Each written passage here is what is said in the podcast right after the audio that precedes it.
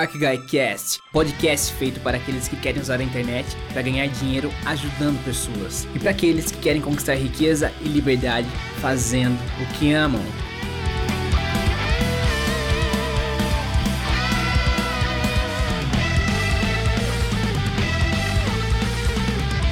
A saga dos abundantes. Fala pessoal, tudo certo? Felipe Lima aqui, mas isso você já sabe. Estou aqui com meu amigo Eugênio. Eugênio, se apresente, Eugênio. E aí, galera? Bom, eu sou Eugênio, diretor da Eduz. Quem não conhece a Eduz, é uma das maiores plataformas de venda hoje do Brasil e, como o Felipe disse, a gente é amigo aí de longas datas. É, é, o Eugênio, na verdade, eu trouxe ele aqui, é importante ter ele aqui nesse primeiro episódio dessa nova saga, Saga dos Abundantes, porque o Eugênio é a pessoa mais abundante que eu conheço. Motivo número um. E segundo motivo é que hoje, por ter a Eduz, tem uma visão do mercado que ele vê os abundantes de uma, de uma perspectiva, de um ângulo privilegiado, porque você, de certa forma, é, tem uma plataforma que serve todos eles, né? Então é legal e por isso que nesse primeiro episódio eu fiz questão, fiquei assim há, meses falando, Eugênio, Eugênio, vai ser com você o primeiro episódio, até que hoje a gente conseguiu uma agenda aqui. Ele mora tão longe de mim, né? Mas a agenda dele estava um pouquinho apertada, né, Eugênio? Eu acho que principalmente é coisa de, do corona, aí é muito Trabalho em casa e muito, muito pouca motivação para sair de casa. Né?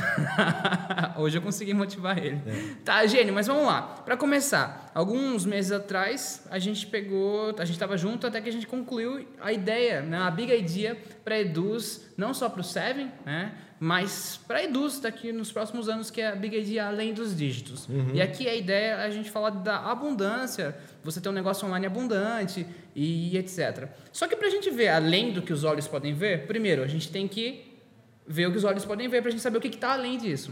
Hum. Então, para a gente falar de, além dos dígitos, você consegue dar uma noção em dígitos, sim, sobre o tamanho da abundância que é a Eduz hoje? Então, eu acho que primeiro a gente tem que falar o que é abundância, né? Porque é, essa, boa, vai. É, então vamos começar por aí. Essa é uma palavra bastante grávida. O que, é. que você considera abundância? Eu considero quando a gente tem, por exemplo, a gente transborda. É uma, quando eu tenho, por exemplo, hoje eu publico um vídeo por dia todos os dias, tenho meus treinamentos e o tempo todo eu estou reforçando a tribo dos abundantes, porque eu estou compartilhando. Pronto, abundância para mim é, é, de uma forma simplificada, é ganhar dinheiro ajudando pessoas e conquistar riqueza e liberdade enquanto você faz o que ama. Acho que essas palavras juntas eu posso simplificar na abundância perante a minha perspectiva, mas agora eu jogo a bola para você. Qual é o meu conceito de abundância? É. Né? É, eu acho que é importante não misturar abundância com riqueza, né? Uhum. Para mim, é, se uma pessoa, sei lá, ganha mil reais, ela pode ser uma pessoa extremamente abundante, uhum. né? Ela pode estar vivendo um momento muito abundante, ter uma vida muito abundante e pode ter um multimilionário o multibilionário, um bilhão de dólares, e essa, essa pessoa não vive uma realidade abundante. Escasso, né? Fica numa escassez. Exatamente. Então, se eu olhar para a palavra, a raiz da palavra, que é o oposto de escassez, para mim, abundância é você conseguir perceber, quando você percebe, seja um contexto local, um contexto amplo, que você tem mais, uhum. você, você tem a sua, a sua oferta, a sua mão, mais do que você, naquele momento, consegue processar. Então, pegando o exemplo da pessoa de mil reais, então, se ela acha que ela já tem o suficiente para ela viver uhum. e ela consegue ver um extra, ou seja, um excesso, ali está sobrando de alguma forma, não estou falando só de dinheiro, uhum. pode ser saúde, pode ser amigos, pode ser intelecto, né? É, intelecto, uhum. conexões, família. Se ela consegue enxergar que ela tem mais do que ela consegue processar, então ela está vivendo uma realidade de abundância. Muitos empresários que eu conheço alguns muito ricos, eles quebram, ficam devendo a banco, eles estão vivendo uma situação em que eles provavelmente naquele momento, agora então nesse negócio de corona, muitos deles estão passando por isso que eles não têm acesso a dinheiro, Sim. eles não têm é, capital, eles provavelmente estão negativos, uhum. mas não quer dizer que eles não vivam uma realidade abundante. Uhum. A abundância, ela, eu acredito que ela tem que ser vista como dessa forma, né? Como você percebe a, o acesso às coisas, aos recursos. A abundância não está nos números, né? ela está mais na sua percepção sobre o seu estilo de vida, de certa forma. Sobre o seu estilo de vida, e eu acho que eu, eu iria até além. Está é, no contexto até psicológico. Eu me sinto é, tendo tudo que eu mereço, eu me sinto tendo. Ah, sim. Entendeu? Uhum. Então não, não tem só a ver com a é. posse tem a ver com a sensação. Eu acho que está mais no lado psicológico, não, porque, como eu disse, um milionário que tem 10 bilhões na conta bancária, se ele acha que é pouco, ele vai atrás, ele não vive uma realidade de abundância. Uhum. Então, a, o psicológico dele diz que ele não tem o que ele merece ou o que ele precisa ter para viver. Para ele, ele tem menos do que ele precisa ter. E é louco que quem determina isso é o indivíduo, né? Eu determino a minha abundância ou a minha escassez, Exatamente. o meu egoísmo ou a minha busca por legado. Sou eu que determino, né? Exatamente. E o Eugênio determina o dele. Mas beleza, ok. Agora entendemos a abundância da minha visão, da visão do Eugênio. Agora, para o pessoal que está aqui ouvindo ou assistindo a gente e quer ganhar dinheiro ajudando pessoas através da internet, e a gente entender e chegar no além dos dígitos, mas passando pelos dígitos agora qual o tamanho da Eduz hoje para a galera que está começando a ter uma noção do quão abundante é isso tudo perante a sua visão? Bom, a, a está no, no, mercado de marketing digital. Uhum. A gente é só uma formiguinha nesse uhum. mercado que ele é gigantesco. A gente tem grandes, gigantescas empresas como Mercado Livre, uhum.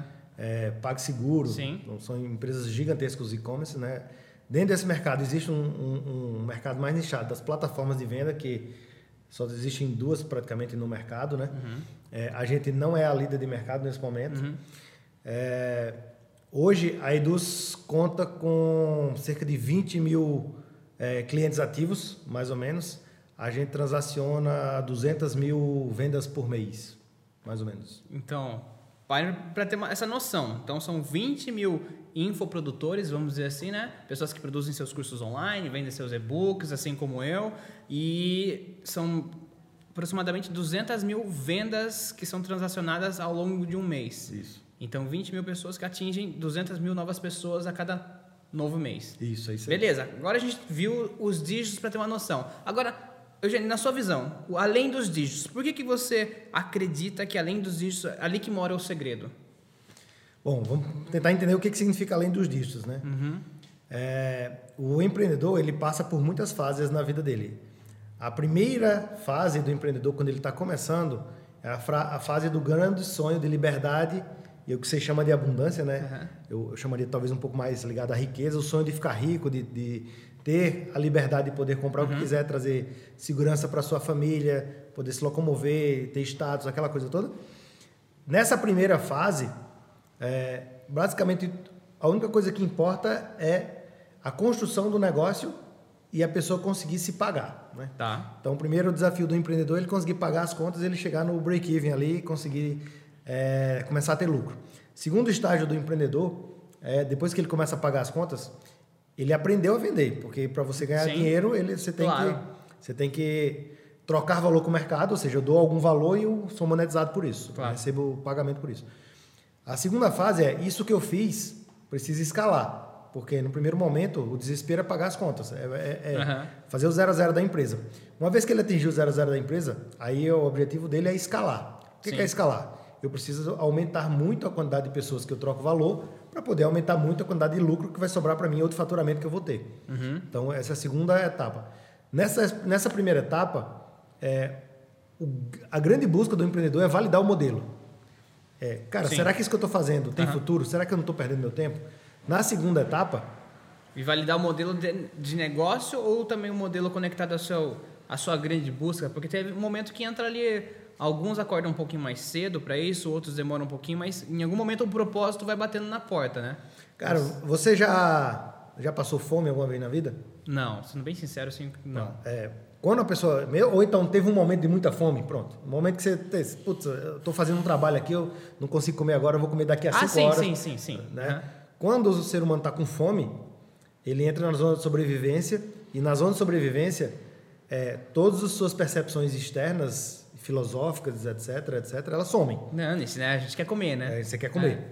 Então, é, eu acho que é mais ou menos a mesma coisa. Enquanto o empreendedor não passa a primeira fase, que é essa fase de sobrevivência, eu acho que ele não tem condições de dedicar tempo, mentalidade, espírito, percepção, é, energia, tudo, a né? propósito, né? essa coisa filosófica. Eu acho que isso não é atingido nesse nesse estágio. Uhum. Eu acho que ele não pensa nisso. Então, ele não está pensando em nada além dos dígitos, ele só quer sobreviver. Uhum. Na segunda etapa, que aí ele já começa a escalar, a aumentar a conta bancária dele, etc, etc, eu também acho que ele não está pensando em propósito. é, alguns estão, mas é, são raríssimos. É, pessoas ou que já têm uma percepção aguçada da vida, ou então passaram já por experiências muito no passado, né? É, viram que o dinheiro ali não vai trazer todas as respostas que ele tem, mas são raríssimos. Eu diria que talvez 1, 2, 3% dos empreendedores nessa, nessa fase de expansão, eles estão pensando em propósito, eles têm cabeça para pensar nisso. Eles precisam provar para eles mesmos que eles conseguem é, criar esse colchão, criar esse, essa posição social perante a família, perante ele mesmo. Ele precisa reforçar a autoestima e tal. Então ele está procurando crescer. E ele está se comparando provavelmente com um grupo de pessoas e ele está no começo e os grupos de pessoas estão na frente. Ele quer correr para chegar perto daquelas pessoas que são os concorrentes dele ou então são os parceiros de, de jogo, mas que os caras já estão na frente. Então, na segunda fase, eu também acho que ele não está muito pronto para olhar para essa coisa de, de, de propósito e tal. Quando ele começa a perceber que o número só aumenta e que, na verdade, para ele, a vida dele ou não mudou muita coisa, ou piorou, por quê? Porque aí você começa a trazer problemas que não tinha antes. Uhum. Começa a trazer problema de é, segurança, é, gestão patrimonial, aprender coisas novas que ele não tinha que aprender antes, ele tem que aprender sobre o finanças. Caos, né? Com, é, lidar com lidar com mil reais é diferente do que lidar com um milhão na conta, né?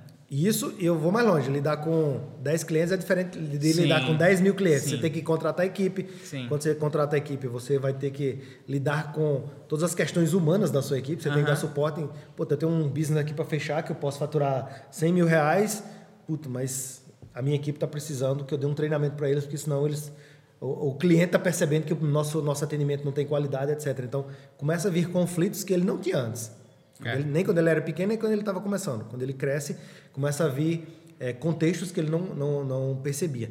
Nessa hora, é a hora que ele começa a pensar: será que vale a pena tudo isso? Ou se o dinheiro é abundante, tá, beleza, tem dinheiro, se ele né, conseguiu conquistar a, a, a, posição financeira que ele queria. Esse dinheiro que está na conta, ele trouxe o que eu queria? É. é os meus relacionamentos, eles continuam saudáveis, as pessoas ainda se relacionam comigo da mesma forma, meus amigos continuam perto de mim. Ele começa a fazer essas perguntas. Nessa hora, por ele fazer esse tipo de pergunta, começam a abrir portinhas na cabeça da, do, do, camarada que ou da camarada, né? Uhum. É, começa a, a, a, abrir questionamentos que aí sim, para a maioria dos questionamentos que ele começa a fazer, esses, esses questionamentos existenciais, a resposta mais cedo ou mais tarde vai bater numa coisa chamada propósito. Fala-se muito, mas na prática você precisa ter passado por alguns estágios para você sentir a necessidade de você é, buscar de verdade, enxergar e, e viver é, algo maior do que somente o crescimento financeiro. Né? É. Então, aí eu acho que é a hora que acontece. Então vamos pensar que propósito pode ser comparado tipo, com aquele conselho que é bom, mas se for dado na hora errada, não vai ter muito sentido, não vai ter muito valor, a pessoa pode até fazer o contrário daquilo, aquilo pode embananar a pessoa. Você acha que dá para ver dessa forma? É, eu acho que o normal é isso. Uhum. O normal as pessoas não estão prontas para para essa busca de propósito, para essa dedicação a propósito. É, a única situação que eu vejo como exceção, até nós vivemos aqui na Eduz, porque a Eduz ela é formada de né, 200 é, colaboradores, e aqui na empresa nós vivemos intensamente o propósito da empresa. Então, a maioria das pessoas são jovens, elas estão no início uhum. dessa jornada da qual eu falei, eles ainda, ainda, ainda vão trilhar um caminho até chegar a esse momento da abundância financeira, né? Sim. Mas, desde o momento que eles entram aqui, por conviver com pessoas que vivem isso, eles começam a se questionar também. Ququando eles vão para. A osmose, né? É, por osmose ali, uhum. a convivência já começa a abrir a percepção e a realidade. Então, pessoas que vivem muito, por exemplo, em ambiente religioso, ambiente espiritualizado, eles já começam a ter essa sim, mentalidade sim. aguçada antes deles sentir a necessidade. Sim. Ele não precisa passar fome para ele saber que é importante aquela alimentação. Ele, ele, ele descobre a importância da saúde, vamos uhum. dizer assim, mental antes. Né? É, é deve ser como um, uma criança que cresce numa família de músicos, por mais que ela não saiba tocar, ela já tem um ouvido muito mais. Perfeita a percepção analogia. musical está muito mais aguçada do que qualquer outra pessoa que Perfeito. venha querer começar do zero onde não teve nenhum músico na família. Né? Excelente analogia. Talvez é. uma, criança, uma criança que nasceu num ambiente ligado à música, ela abra mão, por exemplo, de um emprego que não deixa tempo para ela. É se envolver com música. É. Por exemplo, é o tipo de escolha que ela faria uhum. no dia a dia dela, que você vê que ela abriu mão um pouco da grana, mas ela, ela foi buscar algo que dá prazer. Aí é que entra no conceito que eu que para mim tem a ver com abundância, entendeu? Sim. Nesse caso, o que ela precisa, ela não está conquistando através do dinheiro, ela não está enxergando a abundância do dinheiro. Ela precisa de tempo para dedicar a um prazer, usando o exemplo sim, da música. Sim, sim, a música, ambientes espiritualizados, por exemplo, eu. Você sabe bem da história, eu só beijei a Marina na minha vida. É. É, a gente fez oito anos de casado agora. Eu tô com 26, eu conheci ela. A gente come... primeiro beijo foi formatura da oitava série. É, e isso... Era um neném. É.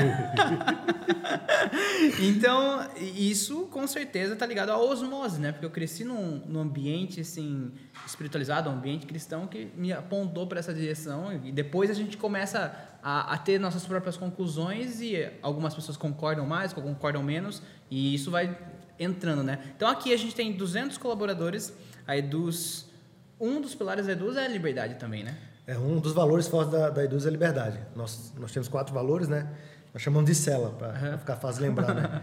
É, confiança, é, liber, é, encantamento, liberdade e alegria. Putz, mas liberdade e chamar de cela não fica uma coisa meio bizarra? Não, cela é para lembrar. Né? Quando eu digo quais são os valores da Eduz, lembra do cavalo. Aí o pessoal lembra. Ah, tá, não, beleza. É, é só para fazer uma, uma analogia interna. Beleza. E aí a gente pensando então, é, você está falando da, da, osmose, é legal porque essa é a ideia dessa saga dos abundantes e trazer pessoas que, na sua perspectiva, casam com a abundância que eu vejo. Claro que cada um tem o seu ângulo de ver isso daí, mas para que as pessoas que estão vendo a gente, ouvindo, também possam, por osmose, abraçar. Né? Porque eu falo que as pessoas elas podem ter mentores diretos, igual eu tenho. O Eugênio é um mentor direto meu. É um amigo que, eu, se eu precisar, é um dos poucos que eu sei que eu posso ligar, Eugênio, vamos conversar, preciso desabafar. Mas pode ser que você não tenha conexão direta com a gente, nunca mandou uma mensagem, nunca falou com a gente, mas pode escolher a gente como mentores indiretos. Uhum. Né? É, você acaba escolhendo com quem você identifica aquela mensagem que ressona, que, que é agradável ao seu ouvido, você acaba é, elegendo inconscientemente como mentor. Se, vo, ah, se ah, vamos puxar essa linha. Se fosse seguir, pensar nos mentores indiretos, quais foram os principais mentores indiretos da sua vida, assim como empreendedor? Como empreendedor, é. nossa, tem alguns livros que eu li que foram muito marcantes e acabei é, adotando é, os princípios desses, desses. Fala três, vai, que está assim no seu DNA mentores. até hoje. É, um cara que eu sou apaixonado é o Jack Ma, que é o fundador do uhum. Alibaba. Tem muitos vídeos dele no, no YouTube, eu não conheço pessoalmente, é só, só através dos vídeos, mas eu, eu vi muitas palestras dele, ele falando da, dos princípios que ele seguiu para construir o Alibaba e o que, que ele acredita. É um cara que eu me identifico muito, né? Fala principalmente de determinação, de não desistir, é um cara muito forte e principalmente ele fala, não só isso, ele desde o início ele fala muito como ele não enxerga o dinheiro como algo que é o elemento principal. Desde o início ele fala muito isso, né? É, hoje ele diz que o patrimônio que ele tem é algo que eu levo para minha vida, não pertence a ele. Foi uma é uma bênção concedida uhum pelo contexto em que ele tem uma responsabilidade de dar o melhor destino. É uma energia que ele tem que pensar como ele destinar essa energia da melhor forma para gerar a maior é, a maior geração de valor né, dentro da, da, da filosofia dele uhum. que, ele, que ele possa. Então esse é um exemplo. É, ver, outro cara, teve, eu não lembro o nome, o, o nome dele, mas teve um livro também que me marcou muito, principalmente no lado financeiro, foi o é, o Homem Mais Rico da Babilônia. Não sei se. Ah, tá. Quem escreveu isso? Eu, eu esqueci o nome Puts. dele. Mas, eu, enfim, esse livro foi algo que é. virou a minha, minha cabeça financeiramente. Foi, ele me deu um salto é, bastante forte. É, outro mentor que eu sigo, é, bast, né, que eu gosto bastante, o é, do porquê, o Simon, Simon Sinek. Eu gosto bastante da, das ideias que ele, que ele tem. Ele, ele bate muito forte na liderança não voltada para o business, mas voltada para as pessoas. A Eduz ela é toda construída, ela, o, o, a grande missão como empresa, ela é toda construída voltada para as pessoas que estão dentro da, da, da Eduz como colaboradores e para os clientes. Então, isso eu herdei muito da, das falas que eu, que eu li e ouvi dele. Né? Tá, então o Jack Ma, fundador do Alibaba, Alibaba, Alibaba, Alibaba, tanto faz, tanto né? Faz. É, o Simon Sinek, que é o o grande porquê, o porquê, né? É, o nome do livro. Começa pelo porquê. Começa pelo porquê. E aí, o homem mais rico da Babilônia. Que eu não sei o nome foi? dele, mas não sei. Mas... Quem é... foi? Videomaker, quem foi? George Clarkson. George Clarkson. Clarkson. George Clarkson. George Clarkson. E o terceiro foi o George Clason, que é o homem mais rico da Babilônia. A voz da consciência contou que sussurrou pra gente. Né? Valeu, voz da consciência. É, beleza. Então, o lance da, da riqueza que está na nossa mão e a gente tem uma enorme responsabilidade do, do, Jack Ma, o porquê e a essência das coisas que é do Simon Sinek e do Homem Mais Rico da Babilônia, qual que é o contexto ali? É um livro que está na, na fila para eu ler, mas ainda não é um que eu... É, esses, esses três, eles estão, né, foram, uhum. foram princípios que eu peguei muitos anos atrás, né? É, o do Homem Mais Rico da Babilônia, é, o contexto dele é que, de forma resumida, qualquer pessoa isso é a beleza do livro. Qualquer pessoa, em qualquer situação difícil, ela pode sair e se tornar rica.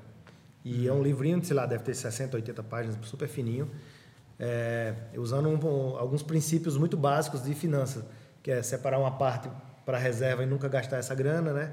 É, pagar suas dívidas, não, não guardar dívidas para o passado, renegociar suas dívidas, gerar valor, trocar valor com com a sociedade e é na troca de valor você vai adquirindo, vai acumulando capital. Então, ele ensina os princípios básicos do mundo financeiro. Show, legal. E agora, até eu me expondo aqui nessa conversa, a gente, a gente pensando em dois contextos. A pessoa, quem está aqui, é claro que tem sede para crescer rápido. Tem sede e fome, é, não sei se está arregaçando as mangas e fazendo o que tem que ser feito para crescer rápido, mas a galera quer crescer rápido. Uhum. Para você, crescer rápido ajuda ou atrapalha? E você até pode me usar como referência, que a gente já falou disso algumas vezes. Estou abrindo, me expondo aqui para você poder usar como referência. Olha, eu acho que crescer rápido ajuda. O problema é que as pessoas entendem crescer rápido é, de uma forma diferente do que eu enxergo hoje, né? A velocidade de crescimento, as pessoas... Acham é, que, a, que a, a conta é bancária de, que vai fazer é assim? a curva de faturamento, exatamente. esse, esse, é o problema. A, existe, tem que existir um balanço entre a sua capacidade de geração com a sua capacidade de manutenção. Uhum, é, é, essa me custou caro para aprender. o que as pessoas não sabem, é, tá tudo certo, você não tem o que administrar se você não ganhou. Uhum. Então, o primeiro passo é ganhar. O que as pessoas não sabem é que não pode ser o único passo ganhar.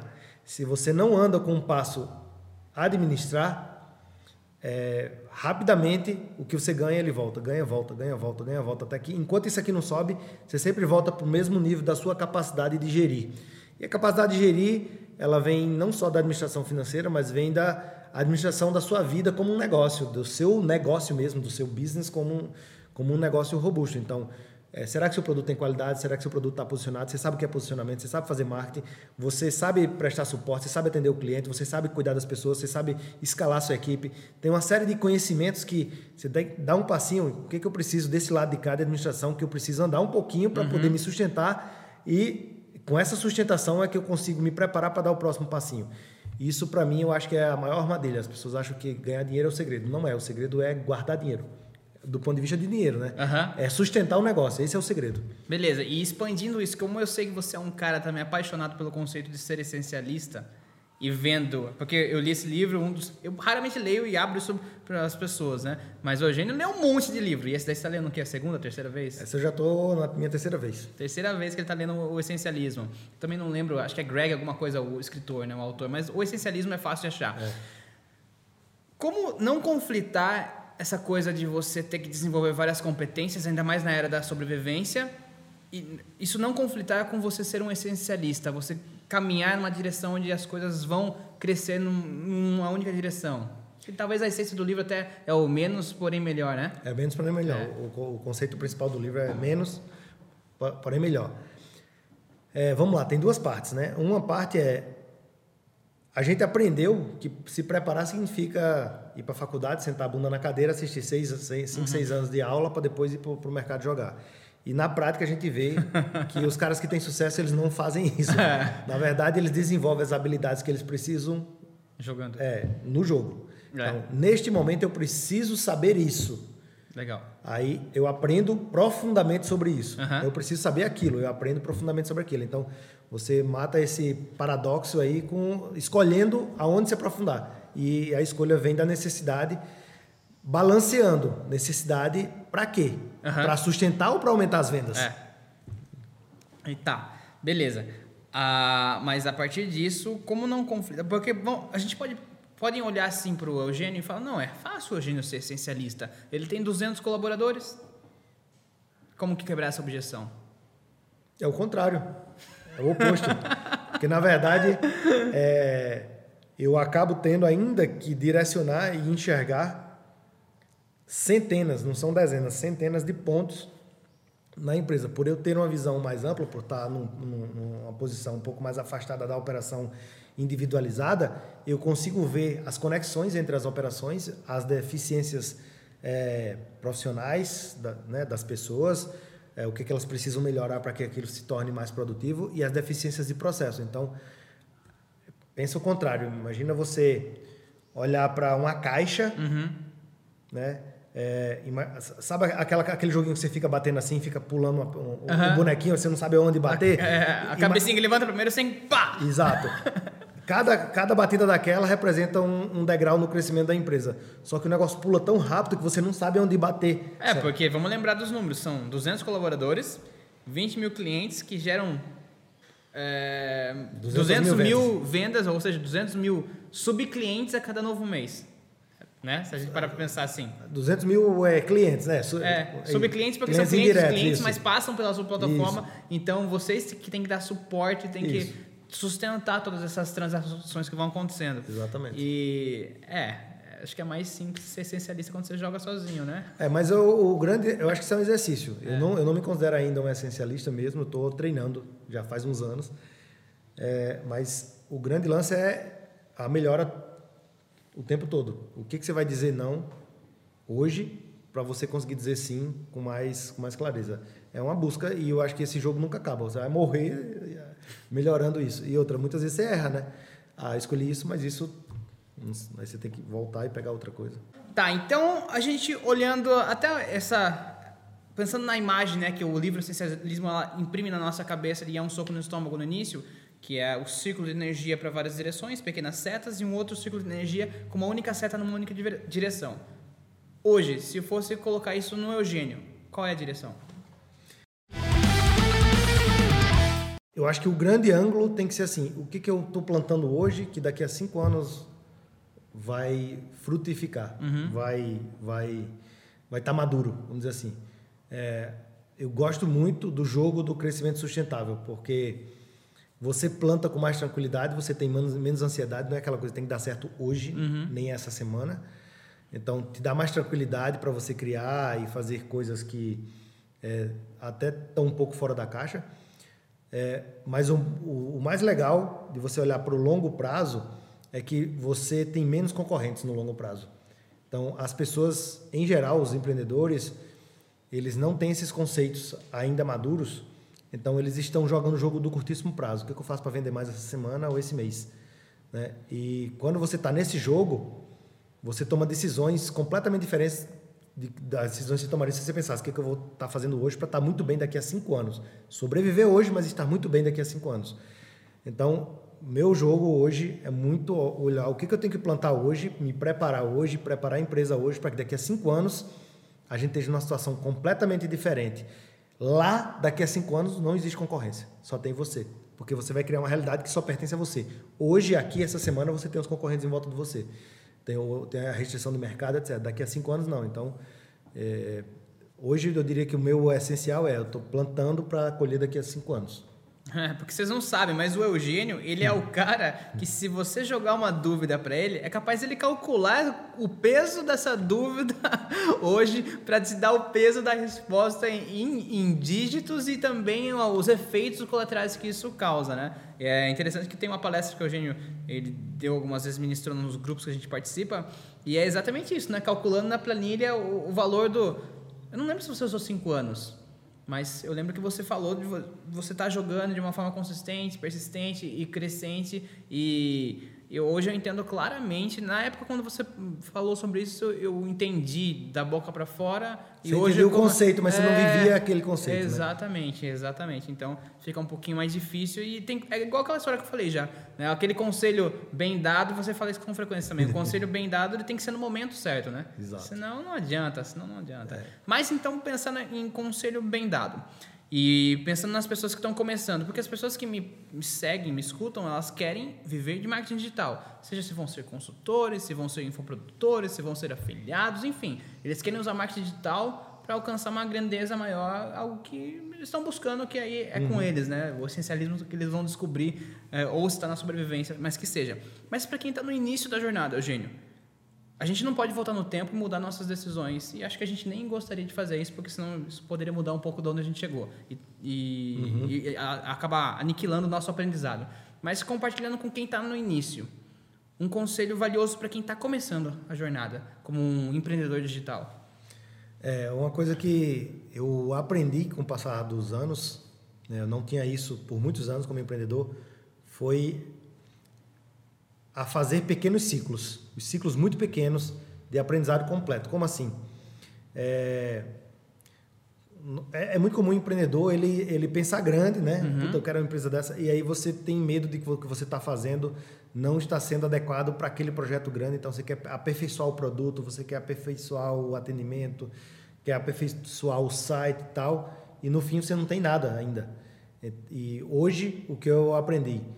Faça um ciclo pequeno completo e depois volta e melhora esse ciclo. Depois você volta e melhora um pedacinho desse ciclo. Então, o que seria fazer um ciclo completo? O empreendedor que está começando, ele tem que ter as bases do negócio uhum. rodando. O que, que é? Captação de clientes. Uhum. Nem que sejam 10 clientes por mês, mas está captando? Beleza. É, entrega do produto, não precisa ser o melhor produto. Está entregando? Beleza. É, administração do negócio, você está vendo dinheiro entrando, dinheiro saindo, calculando quanto é que está dando, sobrando no final do mês. A sobra é consistente com o que você queria? Beleza. Tudo isso você faz com pouco tempo, cada um deles você faz com pouco tempo. Só que como são muitas coisas, você vai tá falando de marketing, está falando de atendimento, está falando de administração de ferramentas, né? Se eventualmente se o seu negócio tiver pessoas, a administração das primeiras pessoas no seu negócio. Mas se você fizer o ciclo completo, não esperar ele ficar pronto cada pedaço para tentar ir montando ou não, não se sentir confiante, é, você aprende muito, muito, muito, muito, muito mais do que você aprenderia em cinco anos. Por quê? Porque quando você faz o ciclo completo, acontece uma mágica na sua cabeça. E só consegue enxergar isso quem faz o ciclo completo. A mágica é você entender as regras do jogo na prática, não é no papel, uhum. é na prática. É como você, sei lá, você é um jogador de futebol, você tem a oportunidade de ficar um mês em cada posição, ao invés de ficar cinco anos só jogando como goleiro ou só jogando como atacante. Você vai entender o jogo futebol para se tornar um bom técnico é, muito mais rápido do que se você não jogar ou se você ficar só numa posição. Então, a, a sua, o seu instinto, a sua, é, a sua decisão, ela se torna muito mais rápida e mais assertiva, porque você já tem mais conhecimento prático e a sua, a sua é, a sua intuição ela começa a trabalhar muito intensamente. Então, o principal conselho que eu daria é esse: faça ciclos rápidos, rápidos e, e, e, e completos. Então, eu estou querendo lançar um produto, cara, lança rápido, atende, aí, puta, o produto não está muito bom, então melhora um pouquinho o produto. Puta, não está captando o suficiente, então melhora a captação.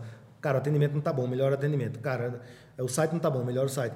Vai fazendo os pedaços depois, mas vai fazendo ciclos. ciclos São, ok, então basicamente seria em sistema é a gente fazer o, rodar o PDCA, mas com intensidade em micro, micro vitórias? Seria o PDCA. Eu não sei se eu diria PDCA, porque o PDCA é para um processo. Eu olhar para o processo da empresa inteira, sim. Mas. Eu ah, não, mas assim fragmentar o PDCA em cada uma dessas ações. Eu, eu prefiro outra imagem. Tá. É, mais PDCA, para quem não sabe, é plan, do, do é, check, check, e, check e, e action. action. Você planejar, você fazer, você checar fazer a revisão de estudo e, e agir de novo atitude. e começar a girar de novo, né? Isso. Tá, mas a melhoria é... contínua no processo. É, é, muito parecido com isso, mas eu, eu tenho uma outra metáfora que eu uso para com meus colaboradores que é um pouco é um pouco diferente. Pensa que a gente vai reabrir a empresa a cada tanto tempo. Então, cara, começando de novo aqui, vamos replanejar do zero a empresa. Uhum. O que, é que a gente tem que fazer para o próximo ano ou para o próximo mês? Aí você planeja toda a empresa e executa aquele ciclo e fechou, acabou. Agora, de novo, outro planejamento, recomeçar a empresa. Outro planejamento, recomeçar a empresa. Então, são ciclos um pouco maiores do que só o PDCA. O PDCA você faz é o PDCA do processo todo. Só que intencionalmente olhando para a empresa. Cara, agora a empresa, ela, ela começou. Agora a empresa está conseguindo vender. Agora a empresa está conseguindo escalar. Agora a empresa está sustentável. Agora a empresa tem parceiros. Agora a empresa tem mais produtos. Agora, tá entendendo? É como se fosse resetar de um ponto zero, só que um ponto zero que cada vez mais é um ponto zero que não é tão zero assim. Você né? não tem tanta é, responsabilidade com o passado, você está Uhum. começando de novo, e você também não tem muitos sonhos para o futuro porque o seu ciclo é pequeno. Então você não, eu tenho uma visão de cinco anos, beleza, estou plantando agora, mas eu executo com a visão muito micro. Tanto que aqui na Eduz a gente saiu de planejamentos anuais para planejamentos trimestrais. Então eu não sei o que vai acontecer daqui a três meses na Eduz. Eu sei o que está acontecendo esse mês. Ninguém previu o que ia acontecer com, com essa quarentena, com isolamento e tudo mais, né? Exatamente. É, vocês já estão há quantos dias, assim, há 200 pessoas em home office? Dois meses já. Então, Dois meses de reunião.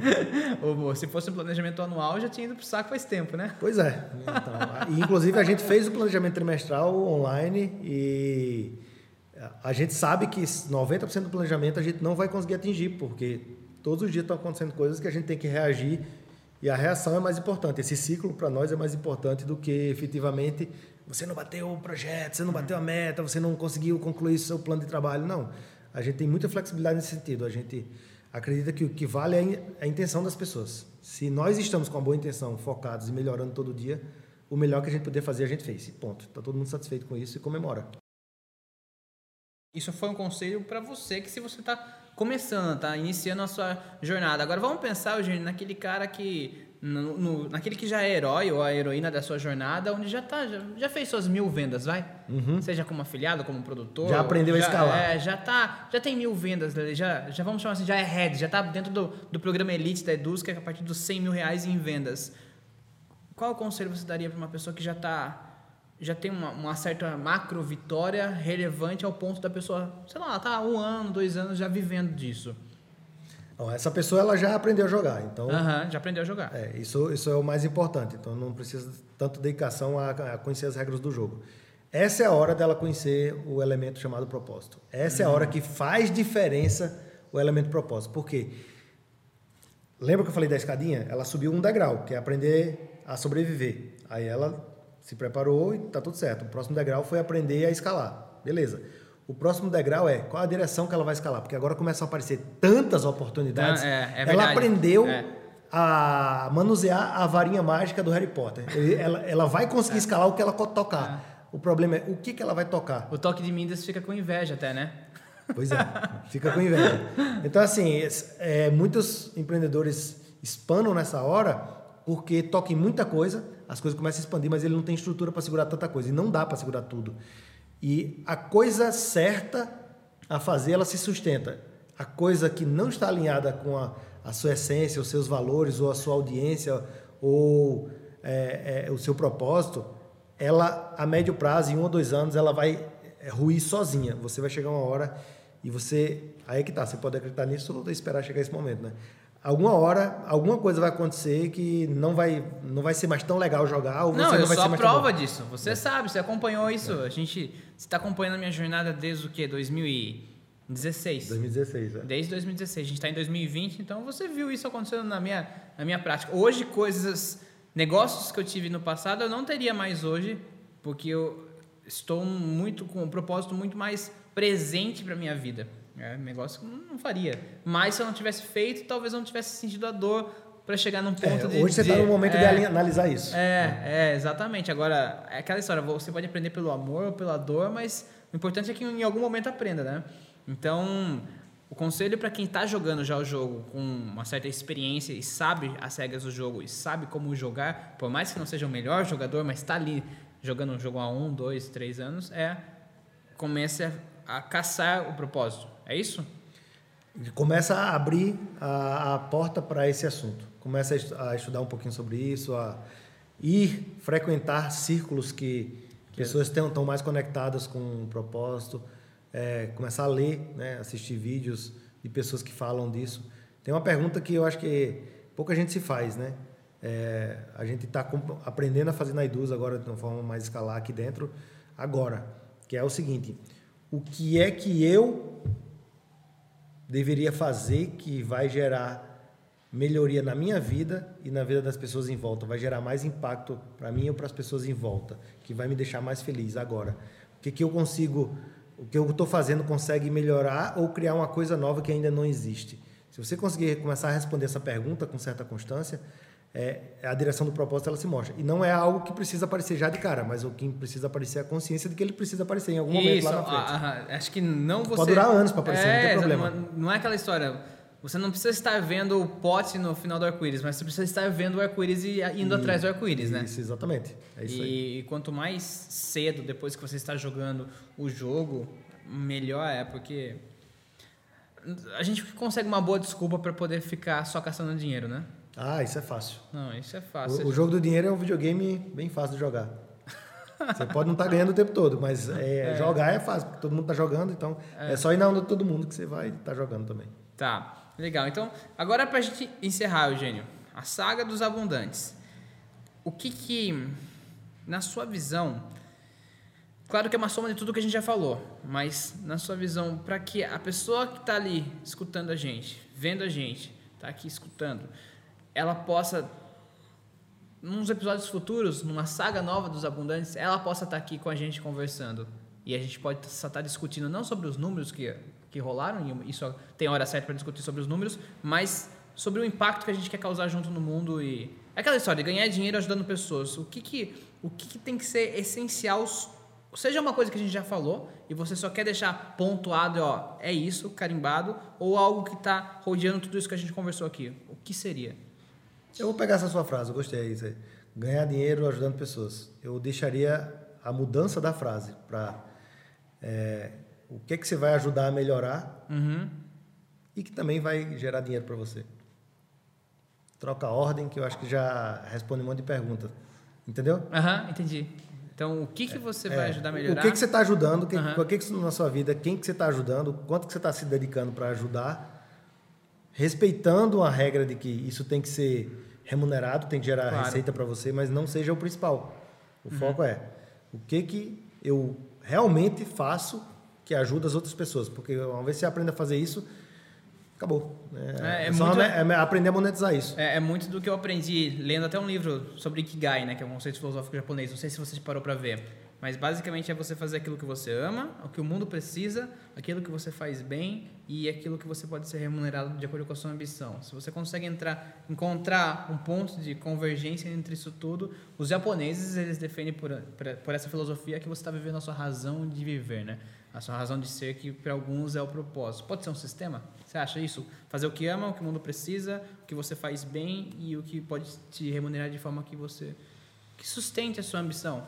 Pode. A, a, o ponto é que a pessoa pode. É, a armadilha talvez é que a pessoa pode enxergar assim, mas o que, que o mundo precisa? Você fica preso naquilo. Uhum. Porque na verdade o mundo precisa de, de tudo. tudo. É, eu, é, e você pode arrumar uma justificativa para você dizer assim: essa pessoa precisa disso, mas na verdade não está ligada ao teu propósito. Ela precisa, mas. Ou ela acha que precisa. Né? Então, essa, é, responder essa pergunta é mais difícil. É... Eu gosto de pensar que entre os quatro, fazer o que ama fazer o que você faz bem, o que o mundo precisa, que pode te remunerar de acordo com a sua ambição, eu, eu vejo que o principal é o que você ama, porque você pode aprender a fazer bem, né? O mundo precisa de tudo, é só você encontrar a forma certa de oferecer de ajudar as pessoas, né? E remuneração também. Hoje os nichos, meu, tem, tem a riqueza está no mundo, é só a gente encontrar a forma certa de ir lá e gerar valor na vida das pessoas e pegar. Eu penso que você encontrar o que você ama fazer o que ama no meio de tudo que você faz, mas com aquela direção do, do que ama, acho que é o, é o norte da bússola. Eu tenho uma frase do Brembaba que eu gosto, eu não lembro com uhum. precisão, mas é mais ou menos assim. O propósito não é aquilo que você faz, é aquilo que você é. Né? Então é um pouco é uhum. um pouquinho diferente, mas é mais ou menos isso. Quando é, aquilo que você realmente sente está ligado diretamente ao que você faz, aí a coisa, a coisa deslancha. Agora, quando você faz porque você precisa sobreviver ou porque você precisa mostrar alguma coisa para alguém, aí desalinha. Você começa a tomar decisão, né? as escolhas são feitas por uma, uma razão que vai tem uma armadilha, tem um peso, tem um preço que você vai pagar ali na frente esse preço. É, o que não tem preço é o contrário, né? Quando você eu sinto isso, aí tem a ver com você, com o que você falou, que é o que eu amo. Quando eu sinto que eu é isso que eu tenho que fazer, você provavelmente vai gostar de tudo que tem em volta. Não é uhum. faça o que você gosta. É, você vai gosta, gostar né? do que faz. Porque você sabe o que, que, é, que aquilo é um, é um meio para alcançar um fim, né? Isso. Tudo acaba sendo um meio, né? Exatamente, tudo é um meio, mesmo as coisas chatas. Eu tenho um exemplo, é, eu estou começando a ensinar administração financeira para minhas filhas. Eu não, não ensinei isso no passado, aí começou a bater novo na consciência, agora eu estou ensinando. Estou preparando umas aulas para elas e eu fiquei relutante porque, falar a verdade, tem uma certa. É, é, é um processo que, para mim, não é tão natural. Sentar, olha, faz isso, faz aquilo. Eu não gosto muito de dizer para as pessoas o que elas têm que fazer. Você gosta de ver de longe. É, fica e Então, se sempre- cair numa areia movediça, eu tô muita- com a corda aqui, né? Sempre dei muita, muita liberdade e torci para que elas aprendessem e alguém ensinasse para elas. Mas não, eu vou assumir, beleza. Mas eu, enfrentei, eu resolvi enfrentar o desconforto. Aham, Então, primeira coisa, veja, eu não gosto de fazer isso. claro. Mas eu preciso fazer porque o meu propósito, nesse caso, é maior. Meu propósito é que minhas filhas elas sejam Sim. livres financeiramente e muito em breve ela não dependa de pessoas, inclusive nem de mim. Aham. Então, o propósito ali falou mais alto, eu, eu, eu arrumei energia para fazer uma coisa que eu não sentia prazer. Quando eu estava preparando o que eu tinha que falar, eu disse, cara, ela, eu vou preparar uma planilha aqui para elas preencherem, que vai ser, a planilha vai ser autodidata, né? Você preenchendo essa planilha, você vai entender os conceitos que eu tenho que passar com muito mais facilidade. e eu levei quatro horas para preparar essa planilha. É uma planilha muito... Ela não é complexa, mas ela é muito trabalhosa, foi trabalhosa de ser construída porque ela, ela precisava ser simples, essa planilha. Aham. É, tá dentro de um, de um- curso que eu dou pra galera aqui, chama Três Pulmões, né? E aí, é, quando eu estava fazendo essa planilha, como eu, eu ficava imaginando elas usando aquela planilha é, e quanto aquilo ali estaria sendo é, benéfico para a vida delas, quanto, quanto, quantas dores poderia evitar para elas, elas aprenderem, aquele, elas aprenderem aquele conceito, durante o processo de fazer a planilha, aquela atividade se tornou prazerosa. De repente eu queria colocar cada vez mais detalhe naquela planilha. Eu queria colocar, eu queria mudar a cor, eu queria mudar a fonte, eu queria colocar textos explicativos do que, que significa essa célula. Então esse é um exemplo que eu não gostava de fazer aquilo, Aham. mas eu acabei gostando, sentindo prazer no processo porque o propósito era mai- maior e eu me sentia cada coisa que eu fazia, eu me sentia mais próximo de eu estar cumprindo o meu propósito. Foi a paixão pela jornada, você acha? Foi a paixão pelo propósito, a jornada se tornou prazerosa. A Eu- jornada se tornou prazerosa pela Isso. paixão pelo propósito. Isso, exatamente. Ah, legal. Foi o prazer na jornada. Aham. É, eu aproveitei para não ficar. Ah, isso aqui tá chato, não. Eu tenho que fazer, vou fazer. Eu é, tenho que fazer, vou fazer e pronto. E é isso eu passo por isso.